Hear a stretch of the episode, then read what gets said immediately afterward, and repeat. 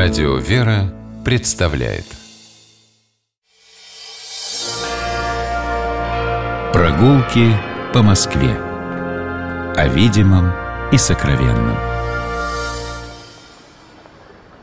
Здравствуйте, дорогие слушатели, меня зовут Алексей Пичугин, и мы отправляемся гулять по Москве. Сегодня по нашему чудесному городу мы гуляем вместе с Михаилом Хрущевым, преподавателем истории, москвоведом. Михаил, здравствуй. Здравствуй, Алексей. Отправляемся на Госпитальную площадь. Как говорится в одной известной рекламе, метро тут, к сожалению, нет. А поэтому будем ехать на трамвае от ближайшей станции метро. Ближайшая станция это Семеновская. А, у станции метро Семеновская, и здесь нам нужно сесть на 43-й или на 46-й трамвай, который идет в сторону Семеновского парка, Семеновского проезда, госпитального вала. Проедем мы 5 остановок. Мы проезжаем 5 остановок и выходим на госпитальной площади. Там как раз есть остановка. И оказываемся действительно на площади которая образована рядом вполне себе исторических не новых зданий. Для начала по поводу названия. Как можно догадаться, госпитальная площадь... Госпитальную площадь так просто госпитальной не назовут. На ней находится главный военный госпиталь имени Бурденко. Собственно, главное в царской России, да и в современной, собственно, военное лечебное заведение. А появился этот госпиталь в начале XVIII века, в 1707 году, при Петре Первом. А, Петр Первый изначально здесь организовал госпиталь, так это писалось в то время, слово новое было, для а, лечения болящих людей. Причем Петр Первый очень хитро все организовал.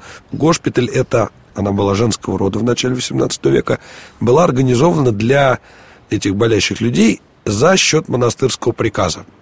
И некоторое время, собственно, принадлежал монастырскому приказу. А в дальнейшем стал уже военному ведомству принадлежать. А первым главным врачом этого госпиталя или этого военного госпиталя был Николай Бидлоу, голландский врач, который, собственно, пригласил Петр. И до этого Петр, он был личным врачом Петра. А здесь же при госпитале сделали школу госпитальную долгое время, вплоть до появления Московского императорского университета. Это было единственное в стране учебное заведение, где учили, собственно, врачей.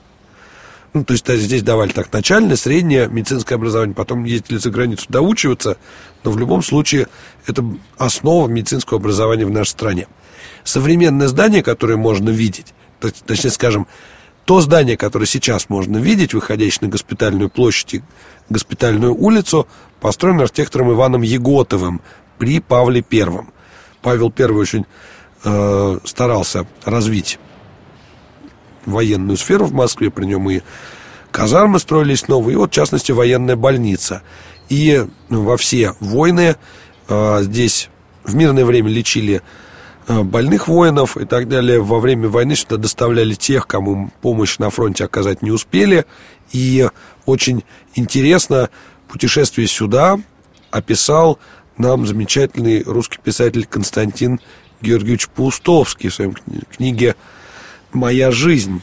А, тут сразу нужно уточнить, что трамвай сейчас проходит только вдоль одной из стен госпиталя. Да, но если мы посмотрим на эту площадь, и представим, что тут когда-то ходил трамвай, то мы поймем, почему э, автомобильное движение здесь организовано довольно-таки неудобно, как раз из-за того, что когда-то трамвай шел вниз в сторону Яуза по госпитальной улице и э, дальше к Бауманской. Да, до 1986 года он тут ходил. До 21 мая 1986 года, я даже знаю дату.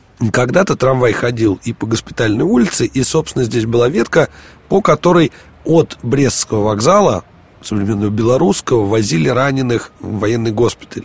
У Константина Пустовского есть книга «Моя жизнь».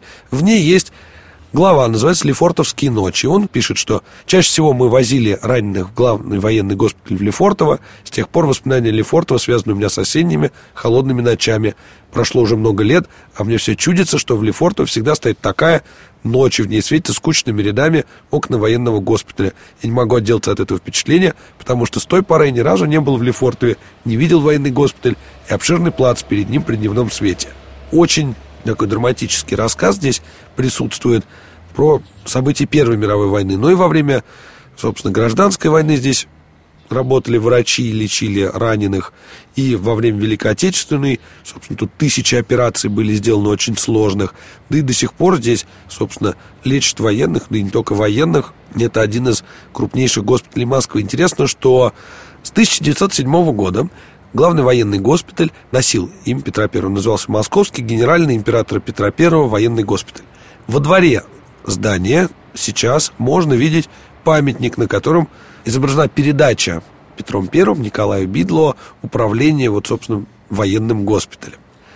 А на другой стороне этой площади вы можете видеть современную клиническую больницу имени Баумана, тоже больничное здание, и при ней присутствует солдатская церковь э, Воскресения Славущего. Да, больница, кстати, называется «Утолимая печаль» еще по-другому.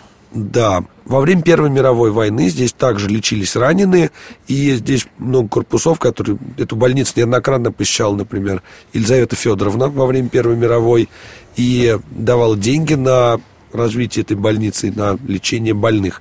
И еще на этой же стороне госпитальной площади присутствует усадьба княгини Шаховской. Это дом 2, строение 1 – а, ампирное здание, которое строили еще с 1820-х годов, причем строилось оно по проекту архитектора Баве, а уже со второй половины 19 века принадлежало княгине Шаховской. А напротив больницы «Утолимая печали» очень примечательный храм Петра и Павла в Лефортове. Ну, он интересен разными вехами своей истории, разным временем. А, во-первых, он был построен по инициативе самого Франца Лефорта, тогда заложили деревянную церковь для солдат первого московского полка. Она освящена в честь э, апостолов Петра и Павла. Кстати, это одна из немногих на тот момент была в этом районе православных церквей, так как рядом немецкая Слобода, буквально через Яузу, а там православных храмов не было. Были католический, э, лютеранский, а, Реформатский. Был, э, голландская реформатская церковь, и вот э, один из ближайших православных был как раз Петропавловский или Фортовский. А в советское время церковь никогда не закрывалась, поэтому у него был очень большой приход. А, это у меня одно из первых воспоминаний детства и детских э, воспоминаний, вернее, о таком самом детском посещении храма еще в конце 80-х годов. Это как раз темные своды, свечи зажженные, и вот, видимо, была какая-то служба в этом храме, а, потому что ну, это был один из первых, куда меня привели, ну, видимо, проходили мимо, потому что... А интересно, кстати, вот, а, что связаны начало истории этой церкви Петра и Павла с лютеранами, и современная история тоже. Дело в том, что у храма Петра и Павла, недалеко находящегося в Веденском кладбище, есть часовня, которая переоборудована из фамильного склепа семьи Ирлангеров. А Веденское кладбище было как раз для иноверцев. А мы с вами сейчас пройдем немного по госпитальной улице. Я хотел обратить ваше внимание на э, дома 6 э, и 10. Это вдовьи дома, которые были построены как дома э, для женщин, овдовевших, оказавшихся в тяжелой жизненной ситуации, на средства Джейн МакГилл. Была такая предпринимательница, по-русски ее звали Евгения Ивановна, по-английски Джейн МакГилл. Она владела цементным заводом в Москве в районе станции Каланчевская и была крупным таким меценатом. Она построила, например, англиканский храм в Москве, общежитие гувернанток э, в Спиридоневском переулке. И вот эти вот два вдовьих дома. А за ними следом идет Шалопутинский дом бесплатных квартир. Тоже благотворительное учреждение для людей, у которых нет денег на съем жилья и которые нуждаются в таковом. В Москве сейчас, по-моему, домов бесплатных квартир такого типа нету. А в конце 19 начале 20 века их достаточно много строилось, и в частности в этом районе Москвы. И как-то мы забыли упомянуть в этой передаче, что в этом районе вообще планировался центр Москвы. В какое время? Если при Петре Первом, Слободы, да. Да, при Петре Первом это такой вот альтернативный центр Москвы, этим связаны особенности планировки во многом и название статус, улиц сохранившееся. Да, и первый в России домов. регулярный парк, Головинский парк, который нынче Лефортовский, вход в который, кстати, тоже с госпитальной площади. Собственно, между вход, вдов, да. вдовьими домами. Да, вот такая вот, такой вот район интересный, связанный и с Петровским временем, и со временами Отечественной войны. И с, с Горбачевским временем, кстати говоря, тоже. А, есть замечательный документальный фильм про начало прокладки Третьего кольца.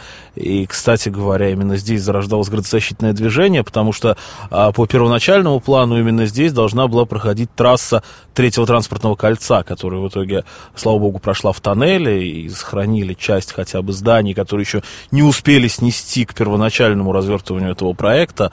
А, вот именно по госпитальной улице а там, где сейчас все-таки стоят вдове дома, должна была пройти трасса третьего кольца, пересекая Лефортовский парк. Мы посмотрели госпитальную площадь вместе с госпитальной улицей, гуляли мы здесь с Михаилом Хрущевым, преподавателем истории, москвоведом, я Алексей Пичугин. Прощаемся с вами, до новых встреч, гуляйте по Москве, любуйтесь нашим городом и любите его. До свидания. До свидания. Прогулки по Москве. О видимом и сокровенном.